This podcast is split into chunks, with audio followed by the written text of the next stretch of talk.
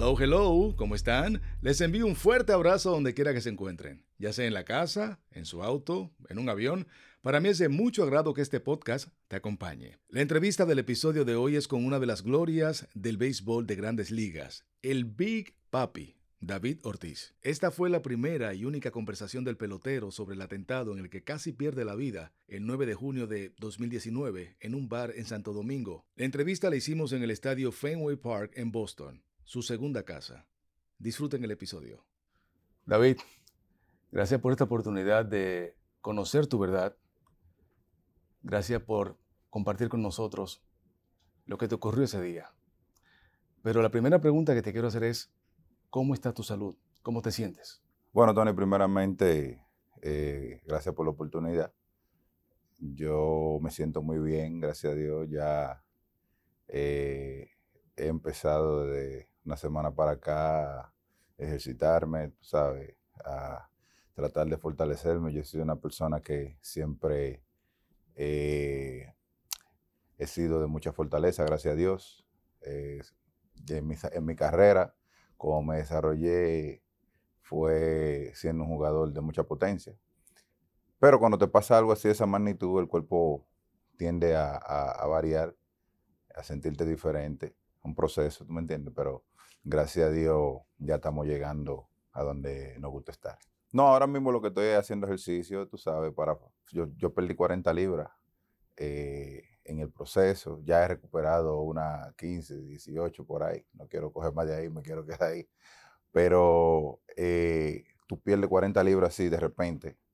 Eh, no pierdes solamente grasa, sino también masa muscular.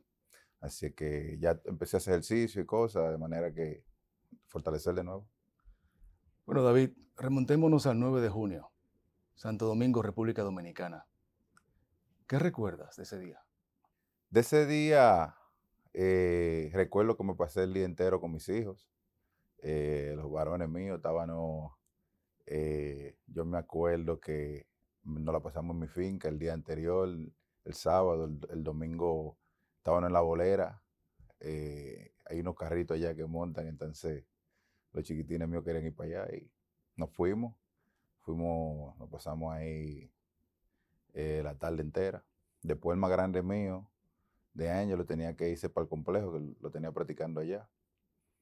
Y nada, y lo dejé en la casa y eh, mandé de año para el complejo y, y, de ahí andaba con Joel, Joel López. Un presentador de la República. Sí, amigo mío, eh, que hace, hace una semana antes de, yo estaba haciendo una filmación eh, en su casa y se me habían quedado unos lentes y resulta ser que él me llamó durante el día, ese día, eh, no tenía nada que hacer. Digo, vamos a juntarnos. Nos juntamos en la bolera, fuimos a un par de lugares, él me trajo los lentes.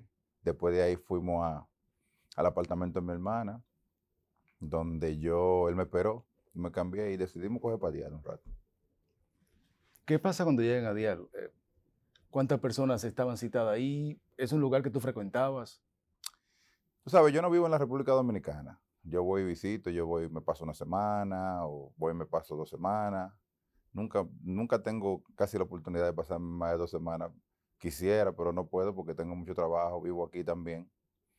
Y, pero hay veces que cuando estoy allá, eh, si tengo tiempo, voy, me paso un par de horas. Díale un sitio bien, díale un sitio que va mucha gente eh, bien, gente, tú sabes, yo nunca había visto, había visto un problema ahí, nunca había escuchado de un problema. Ahí van muchos militares, mucha gente de, la sociedad bien. ¿Quiénes estaban en tu mesa aparte de Joel? No, eh, aparte de Joel, habían unos muchachos eh, ahí que eran a mitad de, David Fernández y estaba, vino Secreto. Secreto es un cantante muy famoso allá del país de nosotros. De música urbana. Amigo mío de música urbana. Vino, Secreto vino a saludarme eh, y ya. ¿De qué hablaban ustedes? ¿Qué conversaban? ¿Cómo era el ambiente en la mesa? Bien, bien, bien. Tú sabes que uno va ahí, entonces eh, la música no es alta. Es una música a un volumen bien que tú puedes tener conversaciones. Eso normalmente es lo que, lo que más uno hace, ¿no? Eh, cuando va ahí, das un trago, conversar, ¿tú me entiendes? Pásala bien. Dan casi las nueve de la noche y viene una persona a bordo de una motocicleta y te dispara a quemarropa. ¿Qué tú recuerdas de ese momento? Nunca perdí el conocimiento de lo que, de lo que pasó, incluso hasta después que, que, me, que me dieron el disparo. Pero en realidad eh, fue algo que de verdad me marcó, porque yo soy una persona que yo no tengo nunca, tú sabes, inconveniente con nadie. Yo soy una persona que a mí lo que me gusta es hacer amigos, eh, me gusta ser una persona eh, bondadosa, una persona que se lleva bien con todo el mundo. Yo no, no, no soy persona de problemas, a mí no me gustan los problemas. Cuando tú escuchas, David, el impacto de la bala, ¿qué tú sientes? O sea, describe ese momento. A mí me quedaba una hora ahí, porque yo ya tenía que irme, que tenía que prepararme, que al otro día venía a Estados Unidos pasa el incidente, cuando la bala me impacta, yo lo que siento es como, un, como una picazón. Y el sonido, mala picazón que siento, hacen que yo caiga. Los primeros cinco segundos, yo pensé que yo estaba teniendo una pesadilla. Pero los próximos tres segundos me di cuenta que en la pesadilla mía, yo siempre termino ganando. O me despierto para que no me pase algo malo, o o, gano yo, como le pasa, me imagino, a la mayoría de las personas. Y entonces ahí es que me doy cuenta que me dieron un disparo.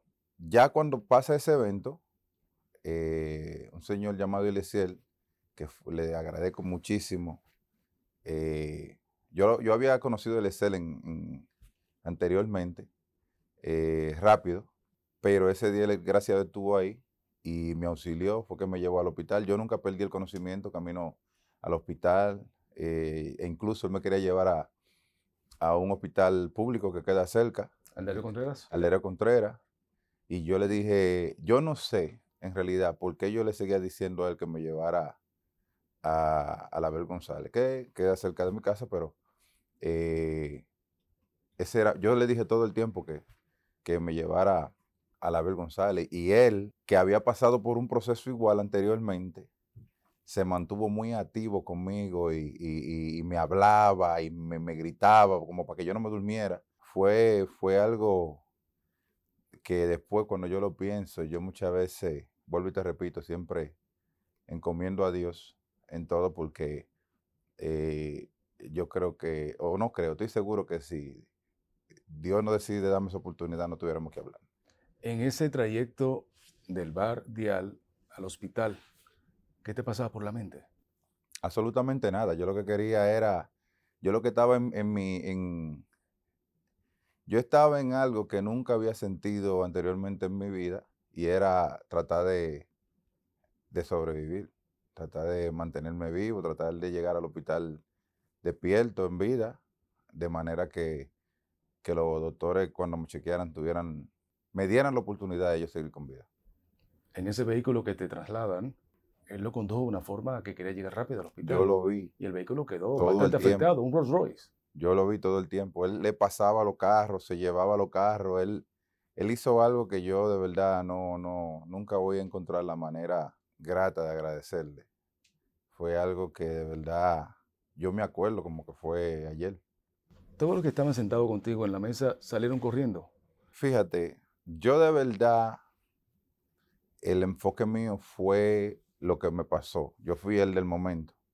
Yo en realidad no te puedo, te puedo describir un poco de, vía los videos, pero ni en los videos te enseña lo que en realidad, la gente lo que se impresiona.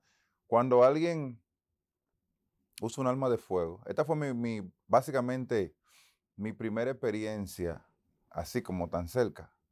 Pues yo he estado en lugares que básicamente alguien usa un arma de fuego, pero lejos de mí, y él, normalmente la gente lo que hace es correr. Es el instinto del ser humano. Y más si tú no estás esperando que eso suceda, ¿me entiendes? O sea que hay gente que cogen esto a chiste o de una forma burlona, pero esa es la realidad del ser humano. Cuando usan armas de fuego a tu alrededor, que tú no lo estás esperando, tú corres por tu vida. Ese es el instinto normal del ser humano. ¿Tú habías sido amenazado, David? Nunca.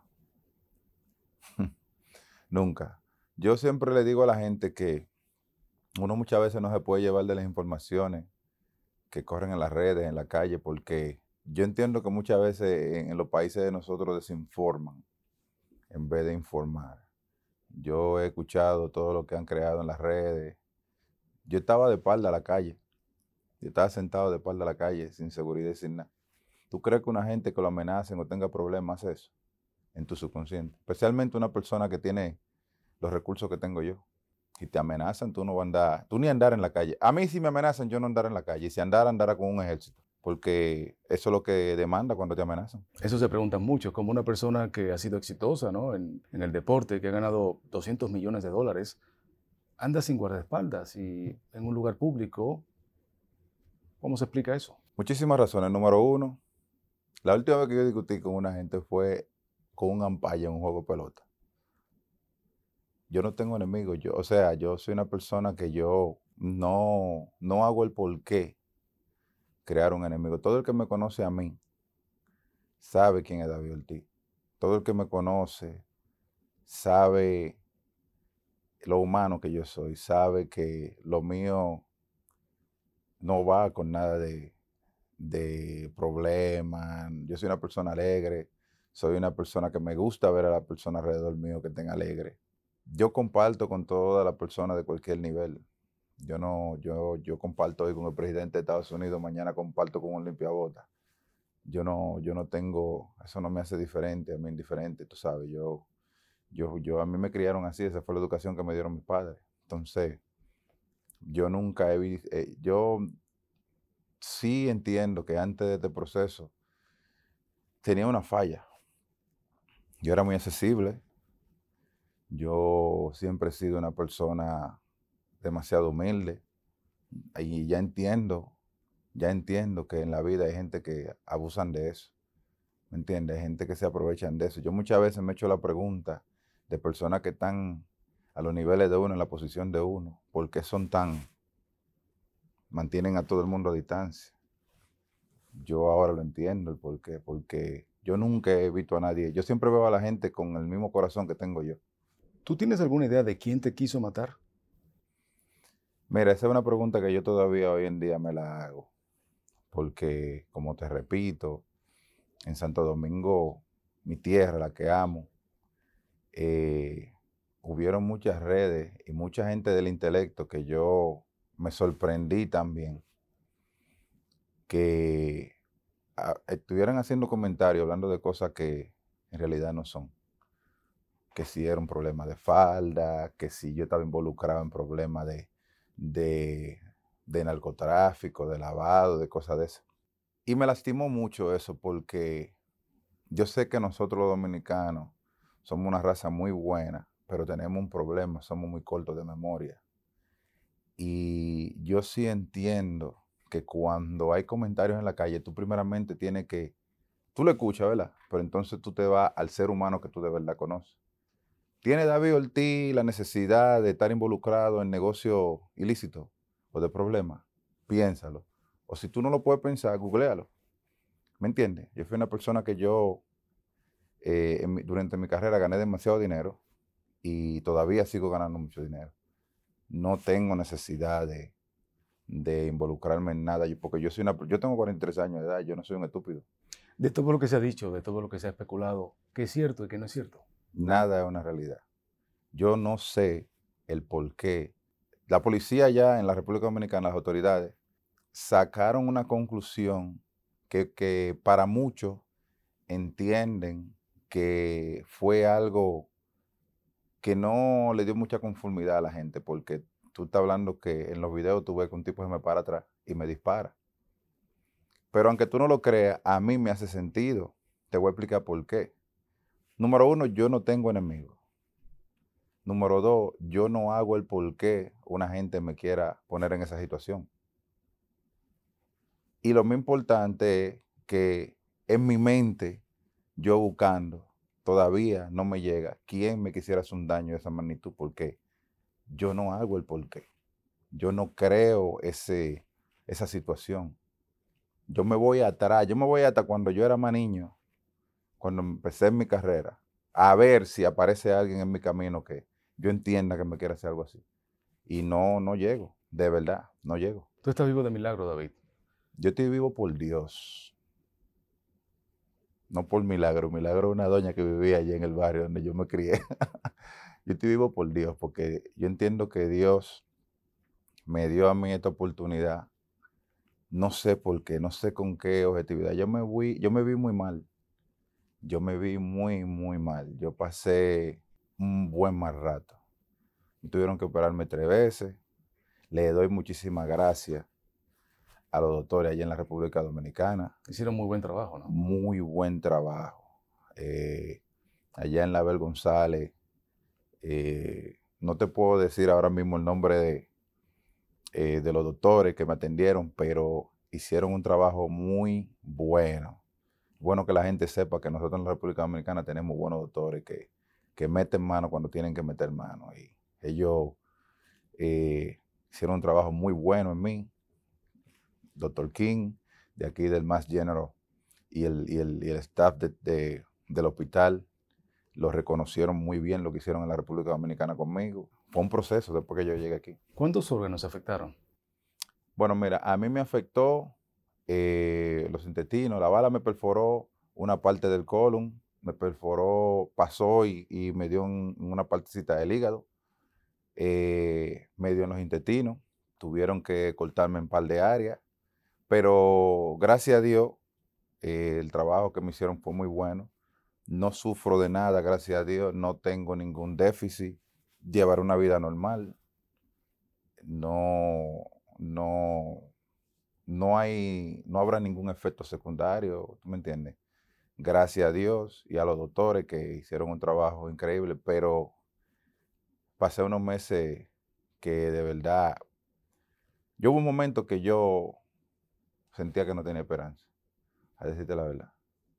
Yo tuve un momento que perdí las esperanzas antes de mi tercera operación, porque yo tenía eh, un tubo que, me, que entraba por la nariz y me iba al estómago, y ese tubo era eh, el que se encargaba de que todo se me devolviera porque no me funcionaba nada para abajo.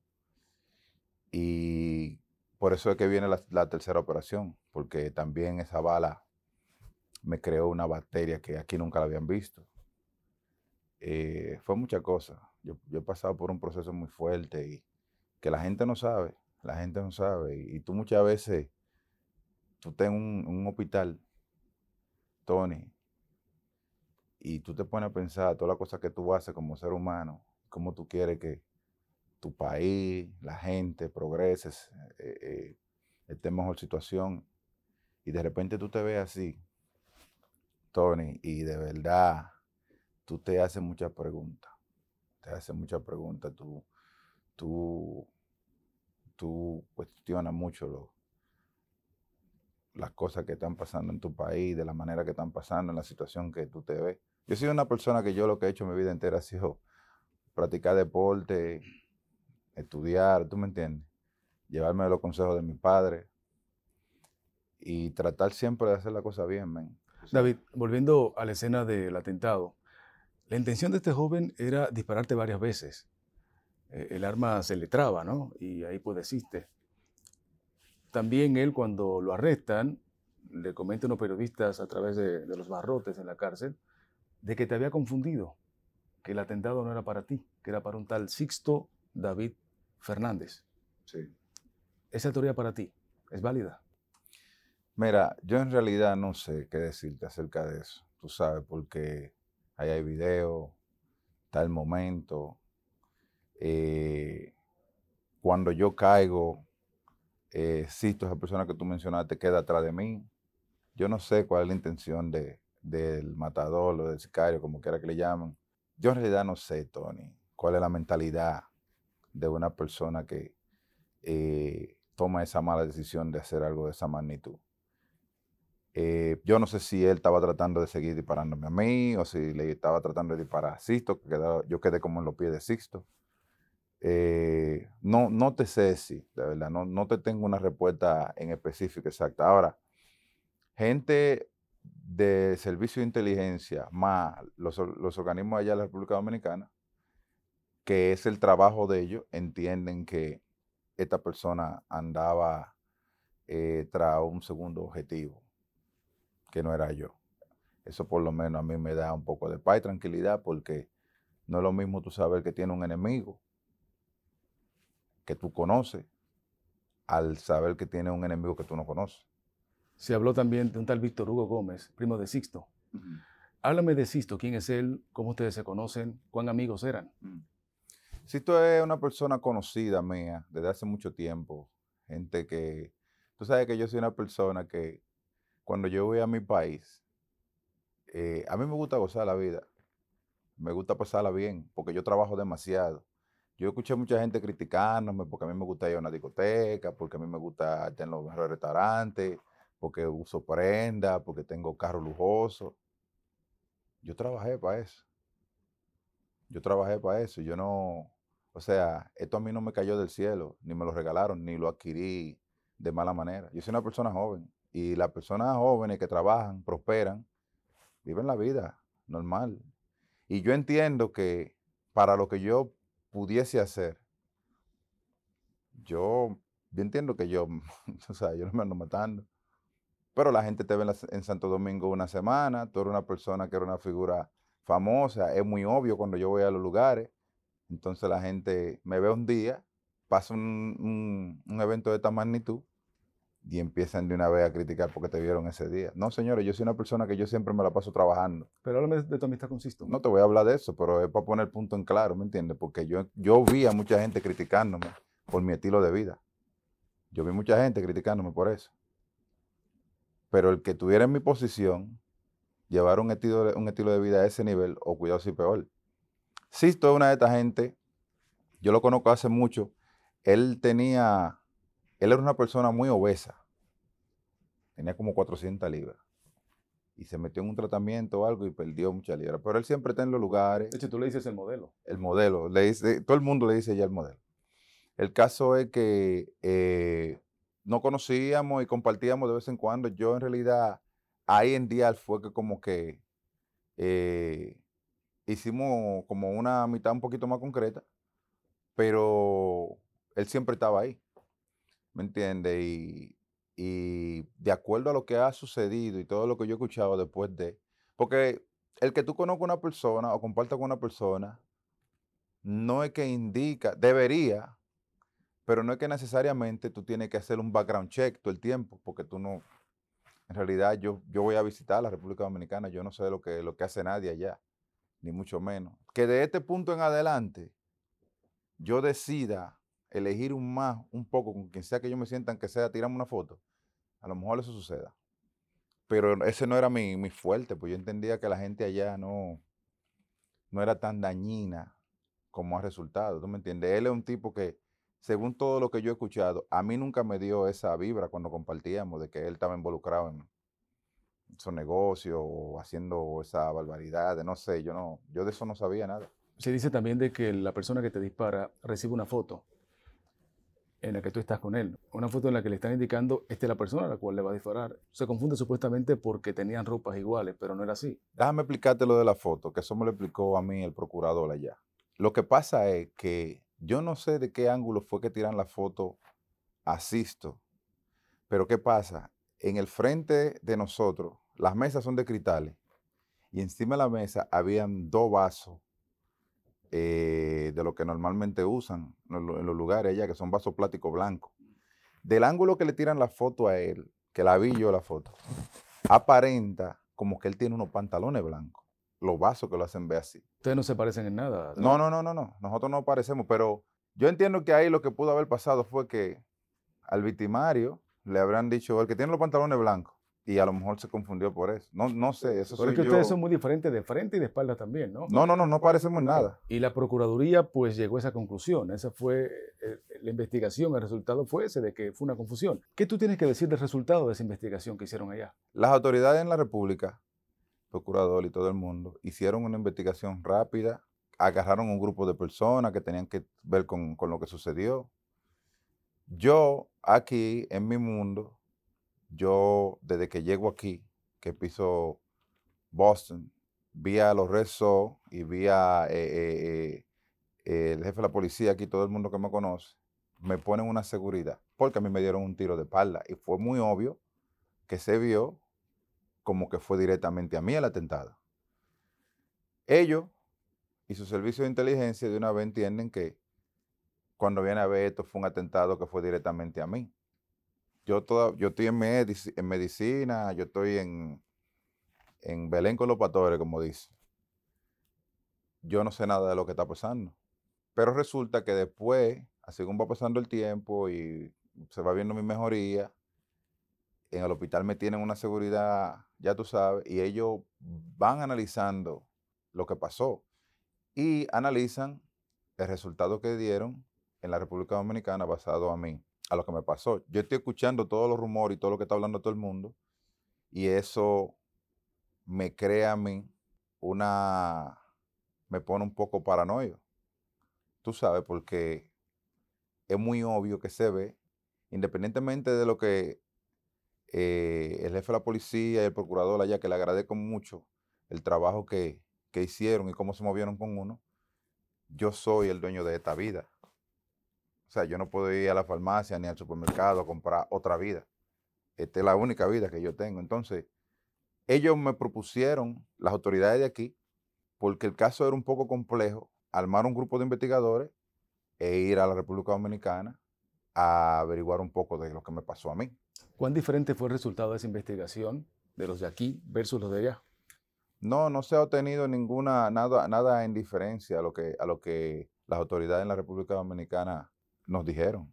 Yo no he recibido ninguna, nada a cambio, o sea, nada diferente a lo que ellos, estamos en la misma página. Cuando se menciona a Víctor Hugo Gómez, ¿tú sabes quién era? Ese lo califican como el autor intelectual del atentado. Cuando tú lo mencionas a él, es como tú mencionarme a mí una gente que vive en Japón. Yo nunca había escuchado ese nombre, ni mucho menos, no, nunca lo había visto, nunca, nada que tenga que ver. Es decir, entonces que los investigadores de Estados Unidos no los contratas tú. ¿Qué pasa? Cuando yo tengo el grupo de seguridad que está tanto en el hospital como en mi casa, de ahí es que viene la idea. Ya ellos estaban trabajando para mí, hablando con ellos y analizando, de ahí es que viene la idea. Pero el, el, grupo de seguridad y el comisionado, el excomisionado de aquí, eso me lo empieza a armar el equipo. De todas las cosas que se han dicho, de todos estos rumores, ha habido mucha especulación. ¿A cuál tú le das mayor crédito? A ninguna. Me han dicho que a mí me dieron una carrera. Eh, Días, semanas antes, ¿no? Se rumora que te dieron un, te daban siguiendo. No sé cuándo, no sé. La estación de gasolina también se habló eso. Sí, que, que yo desbaraté una jipeta. Es que yo lo que es lo que pasa, yo soy una persona demasiado conocida en la República Dominicana. Si en mi, si en mi caso pasa un evento de esa magnitud, ¿tú crees que se va a saber tres meses después? Eso se sabe de una vez. ¿Quién dijo eso? ¿Cómo sale a la luz pública ese, las redes, las redes, las redes. Allí en Santo Domingo hay mucha gente que se han dedicado a destruir gente a través de las redes. O sea, las redes es algo que está fuera de control porque allá las redes no tienen consecuencias. Allá cualquier loco sale diciendo lo que, lo que se le ocurre, lo que se invente, eso no tiene consecuencia allá. Después de días, se le a relucir el nombre de César el abusador, como también posible responsable de tu atentado. Él llegó al hospital esa noche también. Háblame de tu vínculo con César. César es una persona que todo el mundo allá en la República Dominicana eh, lo conoce o lo conocía. Allá yo, yo entiendo que no, no puede haber una gente que no sabía quién era César. Estamos hablando de un presunto narcotraficante buscado por la República Dominicana y por la DEA. Sí.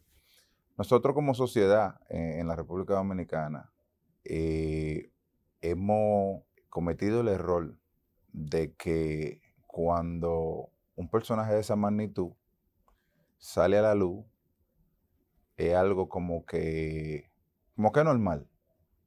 La gente actúa normal, eh, qué sé yo. Allá yo tenía un apartamento en una torre donde él reside. En Blue Tower. Blue Tower.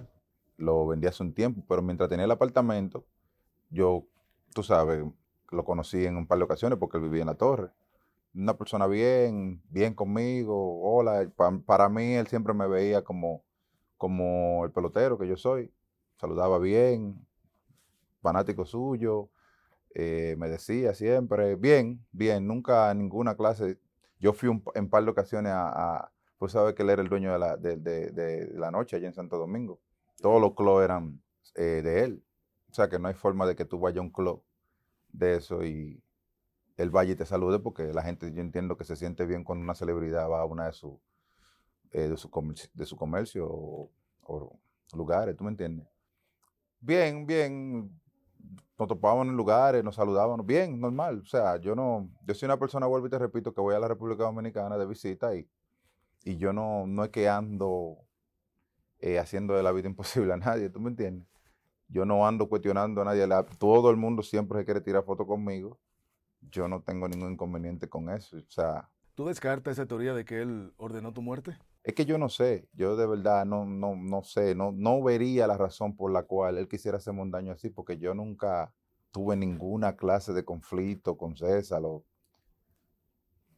Para César yo era un ídolo. O sea, ustedes no eran amigos cercanos. No, no éramos amigos cercanos. Entonces, ¿qué buscaba él en el hospital ese día de tu atentado? Hay imágenes de él rondando las afueras del hospital. Yo estaba en la cama, yo fui la víctima, yo no, yo no sé, yo de verdad no sé. Cuando viene a ver, se preocupó porque a mí me dieron un tiro y porque ahí había mucha gente. Ahí había mucha gente. Yo de verdad no, no sé, no sé, no sé, de verdad. No, no le encuentro. Yo lo que entendería que él fue a la clínica preocupado porque a mí me dieron un tiro. Es lo que yo entendería. No, no te sé decir otra versión. ¿Me entiendes? Allá allá ah, se, crearon muchas versiones y muchas cosas que de verdad me sorprendieron, porque yo he sido una persona que he mantenido un estándar a través de los años, muy bien, muy limpio, muy, muy organizado, tú sabes, pero la República ahora mismo está que, no, no la República, el mundo, ahora mismo está que de cualquier cosita, la gente de una vez quiere abrirte un frente y señores, que muchas veces uno tiene que entender que, que la vida no se basa en eso. Hubo muchos imputados en tu caso. Cada día mencionaban uno. La gente de hecho bromeaba en las redes sociales eh, con esa, esa investigación. ¿A ti qué te pareció? O sea, toda esta gente que está arrestada, ¿tú crees que, que participó, que tuvo que ver en algo, en tu atentado? ¿Qué te digo? Yo de verdad creo en, en las investigaciones que hizo la policía. Yo nunca, yo, yo de, ese, de esa área, yo no sé, yo a través de los años he tenido buena relación con, con lo que se llama la presidencia, el cuerpo de militares. Yo siempre he estado ahí. No me gusta juzgar su trabajo porque yo no soy quien para hacerlo. Simplemente siempre tuve la curiosidad de seguir averiguando porque es como te digo, yo no pienso no volver a mi país. Yo amo mi país. Pero tú volverías sin saber quién te quiso matar. Bueno, eso se está averiguando. ¿Tú me entiendes? Eso, eso sigue. Eh, Suponiendo que era para ti el atentado. ¿no? ¿Tú me entiendes? Yo no. Yo quisiera, y cuando yo vuelva, no te creas que yo voy a andar como yo andaba antes. Eso lo quitaron ya. Oíste, ya eso lo quitaron para que cuando la gente vea que yo ande activo allá, protegido, no se sorprendan y no crean que, tú me entiendes, cosa de, de, del fanfarroneo y la... No, mentira, ya yo... Se acabó el andar solo. No, ya eso... Porque yo siempre ando con mi familia. Esa fue otra cosa. Ya siempre están criticando de que este tipo andan con malo coro, con, con gente de problemas. Mentira. Todo eso es mentira. Yo ando con mi hermano y con mi familia siempre. A mí nadie, a mí nunca me ha visto allá de que malocoreando con gente que no son de, de mis estándares. No, mentira. Yo no, yo no soy un estúpido. Esto te ocurre en un momento complicado para la República Dominicana, porque eran meses en los que varias personas habían fallecido en ah, hoteles, en zonas turísticas, tú siendo una figura muy conocida a nivel internacional. Esto no le cayó muy bien a la imagen del país.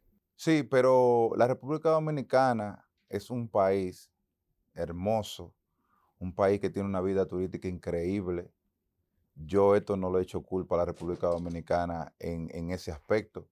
Yo quiero que tú sepas que nosotros como país, la República Dominicana, como un país que el turismo está avanzando y está prosperando tanto, desde que pasa cualquier pequeñez allá, porque hay muchísimos países que los turistas van y mueren muchísima gente, pero no son competencias como lo es la República Dominicana.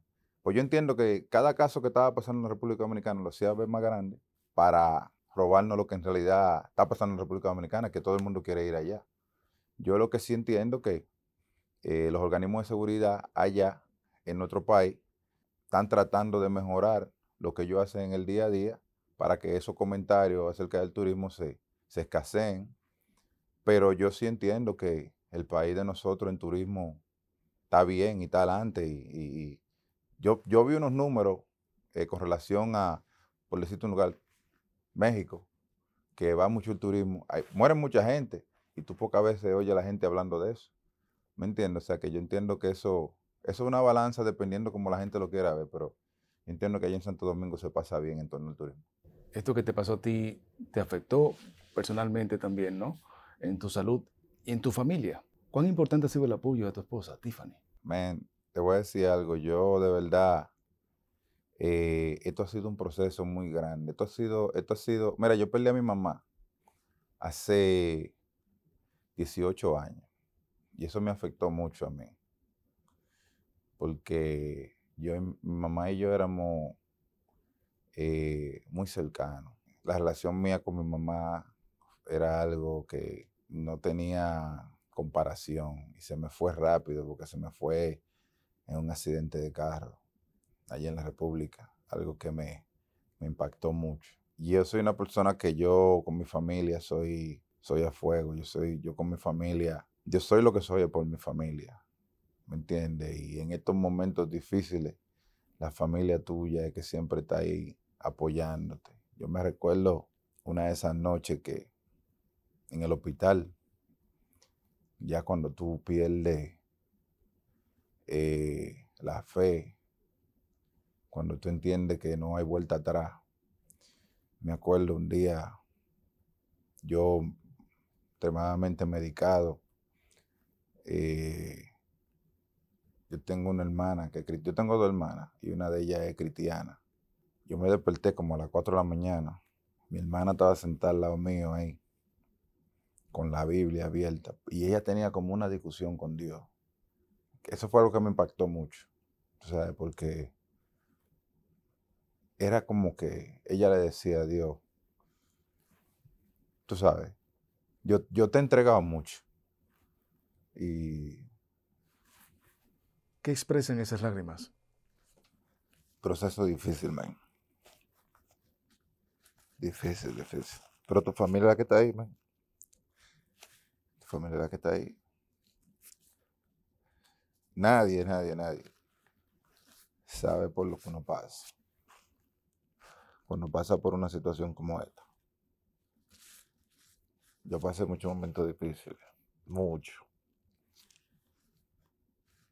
Y yo, yo lo único que me preguntaba era que si yo me merecía esto, man.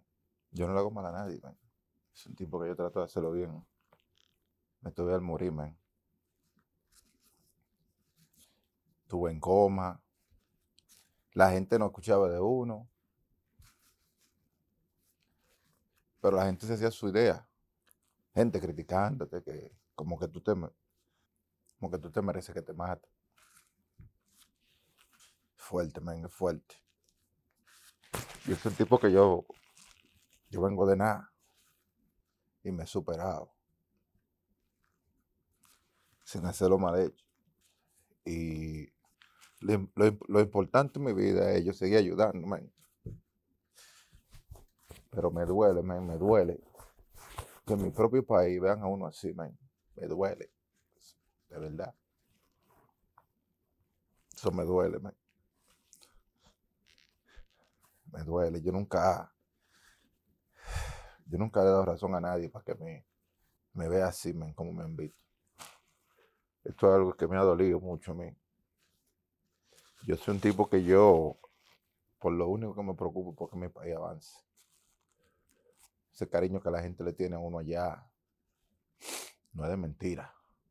Yo me lo he ganado eso, pero haciéndolo bien, men de esta gente de las redes, de esta gente que desinforman, queriendo arruinar la figura de uno, lo que uno a través de los años con sacrificio se ha ganado, Eso no es fácil. Yo tengo una cama muriéndome.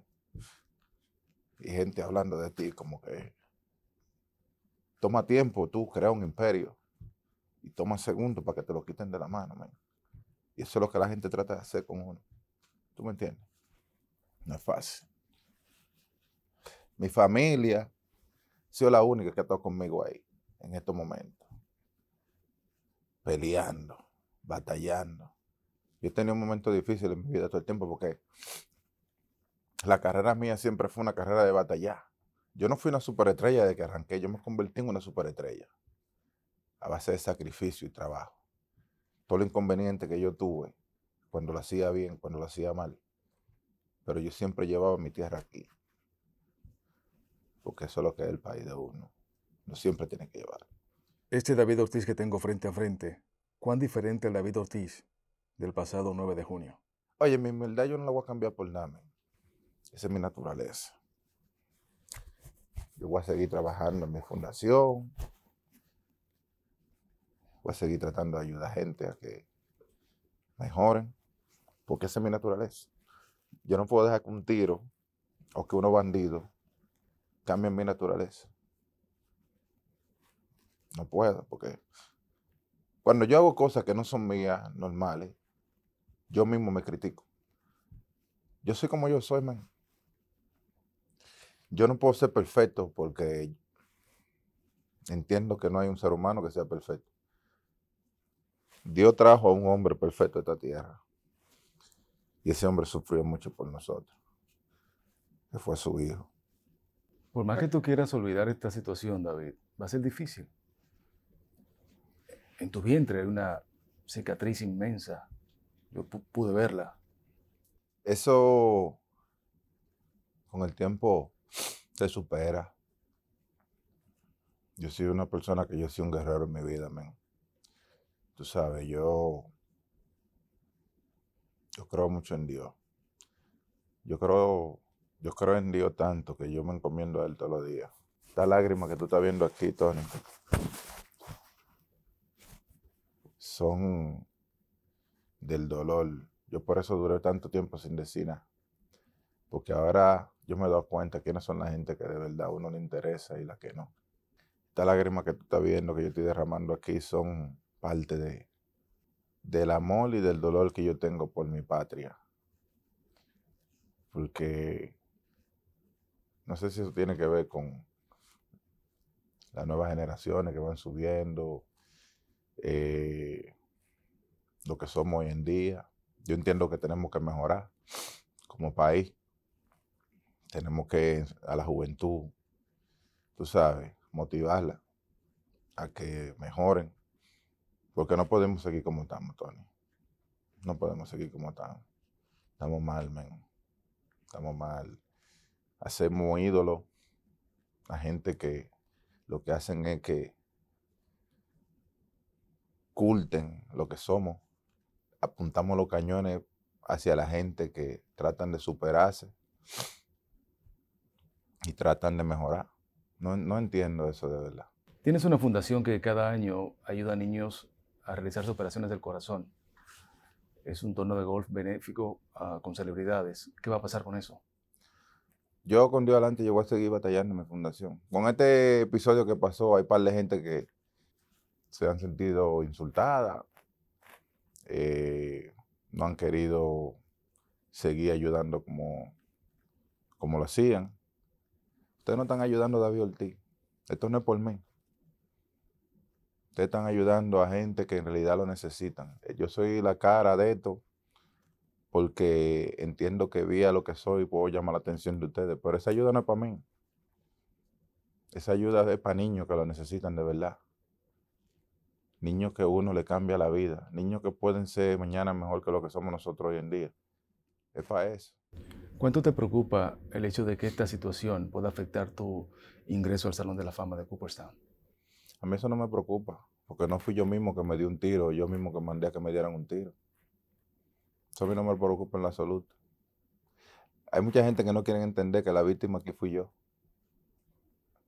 Yo soy el que estoy pasando por este trauma, por este proceso, sin haber hecho nada. Nada. Yo no, yo no soy una persona de problemas.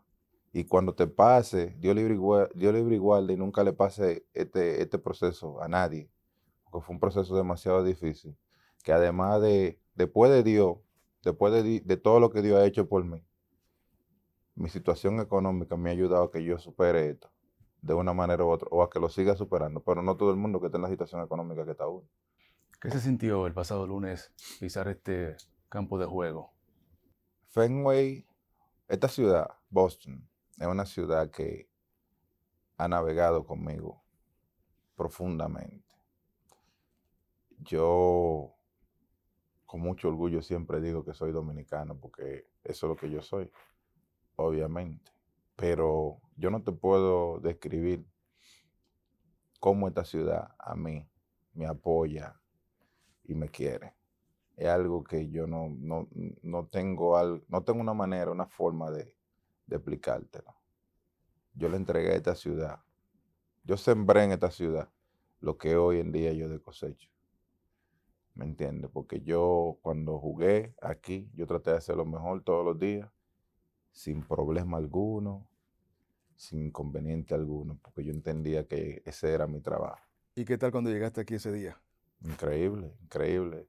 Estaba un poco nervioso antes de salir al terreno, pero mi ex compañero y todo el mundo aquí en el estadio siempre se, se pone bien contento cuando yo vengo. Yo no vengo muchas veces, pero cuando vengo se ponen bien contentos. Y ahí tuviste el resultado. David, ¿tú te consideras uno de los bateadores más respetados de los últimos tiempos? ¿Qué te digo? Yo, yo, lo hice, yo tuve una carrera bonita, yo lo hice bien y la carrera mía fue una carrera, mucha gente la mira porque yo no fui una superestrella desde que empecé, yo fui una persona que tenía la habilidad y la fui desarrollando según fue pasando el tiempo. Yo creo que esas son las carreras las cuales tú te enfocas mucho en ellas. Por ejemplo, tenemos el caso de JD Martínez, que está con nosotros, que empezó su carrera así mismo como yo y mira el tolete de bateador que, que es ahora.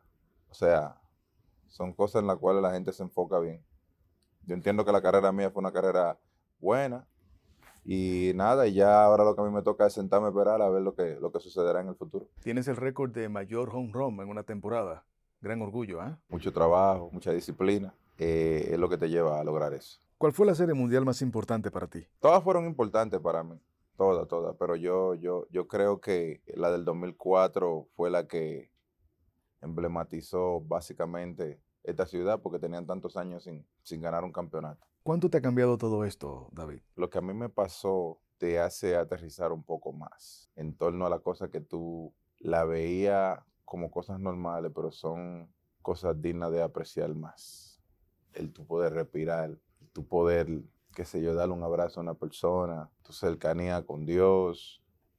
Son muchas cosas las cuales nosotros como seres humanos entendemos que que son normales, pero son dignas de apreciar. Yo tuve un amigo que cayó por eso, y hizo 10 años de cárcel. Y yo noté que después que él salió, solamente el estar al aire, al aire libre, eso lo apreciaba de una manera increíble. Y después fue que él me explicó el porqué. Y ahora yo lo entiendo. ¿Me entiendes? Hay muchas cosas que nosotros, Dios nos la da y la tenemos ahí todos los días, pero no la apreciamos como deberíamos. Ahora pasas mucho tiempo en tu casa recuperándote. ¿Qué haces? Meditar y, tratar, tú sabes, de volver a la vida pública, como lo hacía antes, como te dije anteriormente, con un poco más de cuidado. Escribiendo versos también, ¿no? Hay veces que me emociono y, empiezo a, escribir unas cuantas cosas y, y cosas que, las, que me hacen más sentido ahora que antes. David, yo te agradezco mucho esta entrevista. Era una muy codiciada por muchos medios. Reitero las gracias por la confianza. Gracias, gracias, gracias a ustedes por, por ayudarme a transmitir esto que decidí guardar silencio un tiempo porque entendía que era lo correcto de hacer, pero mientras tú guardas silencio, algo va llenando tu alma de una manera positiva o negativa. Eso es muchas veces poco difícil de tú decidirlo, pero ese silencio, ese tiempo en silencio, yo entiendo que, era necesario. Y entiendo también la desesperación de la gente por saber qué fue lo que en realidad sucedió con uno. Pero esa es la vida, esa es la vida. Y, y yo lo único que a través de este mensaje le quiero soltar, es soltar a la gente que no solamente se enfoquen en lo que dicen en las redes. En las redes hay mucha gente dañina. Hay mucha gente que de verdad eh, por conseguir seguidores o por conseguir likes, se inventan historias y, allá en el país de nosotros no hay consecuencias para eso. No existen consecuencias. Eso es algo que es lamentable, pero es una realidad. Gracias por la confianza. Gracias, Tony. Era el Big Papi David Ortiz. Yo soy Tony Dandrades. Gracias por escucharme y suscribirse a este podcast. Hasta el próximo episodio. ¡Qué bien!